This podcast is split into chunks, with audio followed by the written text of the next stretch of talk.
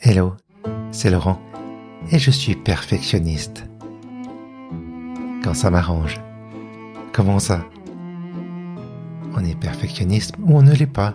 C'est noir ou blanc? Tu commences à me connaître et je le répète sans cesse. Le pouvoir réside dans les nuances. Heureusement, j'ai envie de dire. Sinon, je n'aurais pas assez de matière pour un épisode complet.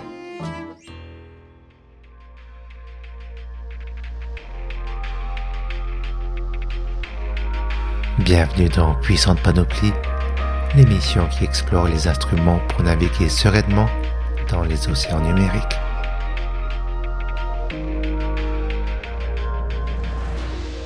Bon, attaquons-nous au perfectionnisme, ce défaut qui peut être une qualité.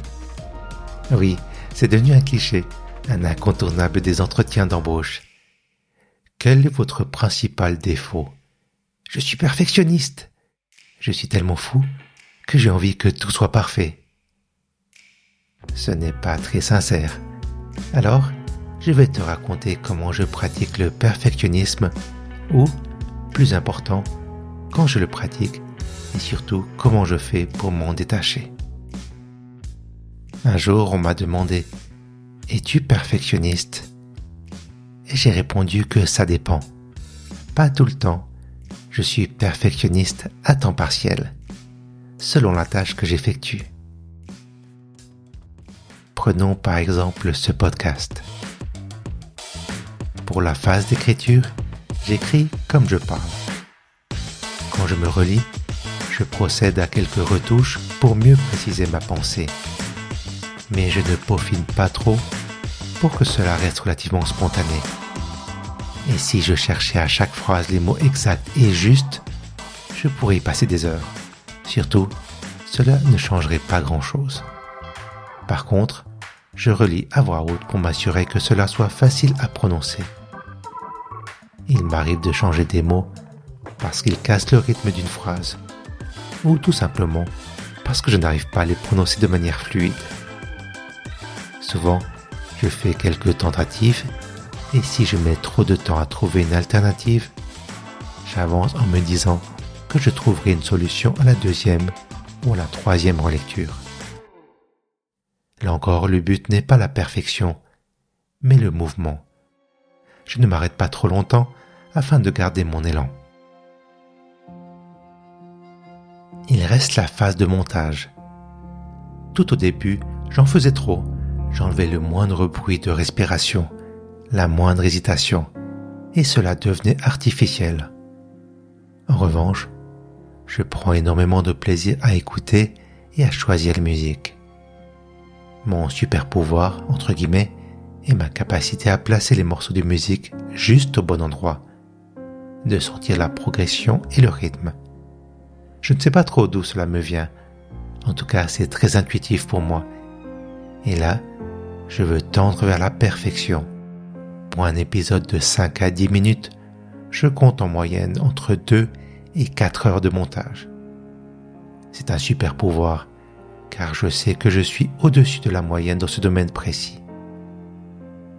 Peu de gens sont prêts à investir tout ce temps dans le montage. Même après plus d'une année de podcast, ce n'est pas toujours évident. Parfois, tout se met en place comme par magie et parfois je dois insister pour trouver et caler parfaitement le morceau. Quand tout à coup ça fonctionne, je dis presque à voix haute, c'est parfait. Pour moi, c'est le signal qui me force à ne plus toucher à rien, à m'arrêter avant de gâcher la magie.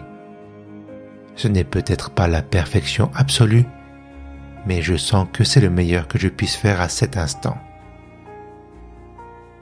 Mais revenons à toi que peux-tu conclure de ma pratique? D'abord que tu dois prendre garde à la perfection mal placée.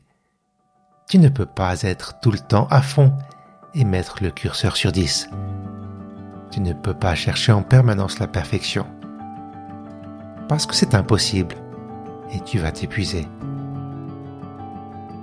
Regarde la perfection comme un point de repère.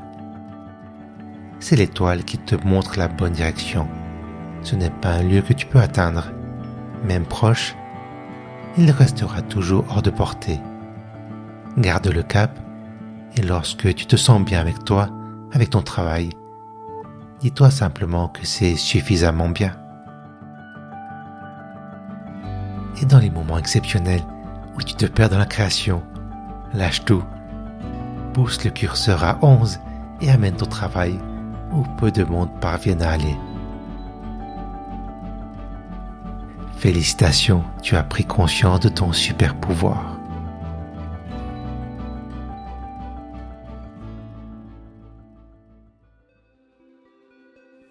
Merci de m'avoir écouté. Cet épisode a été écrit et réalisé par Puissant Bazar, donc moi, Laurent. Si tu apprécies Puissante Panoplie, je te recommande mon autre podcast, Puissant Chantier, où je raconte l'envers de la création. Je reviens jeudi dans deux semaines. D'ici là, prends soin de toi et à tout bientôt.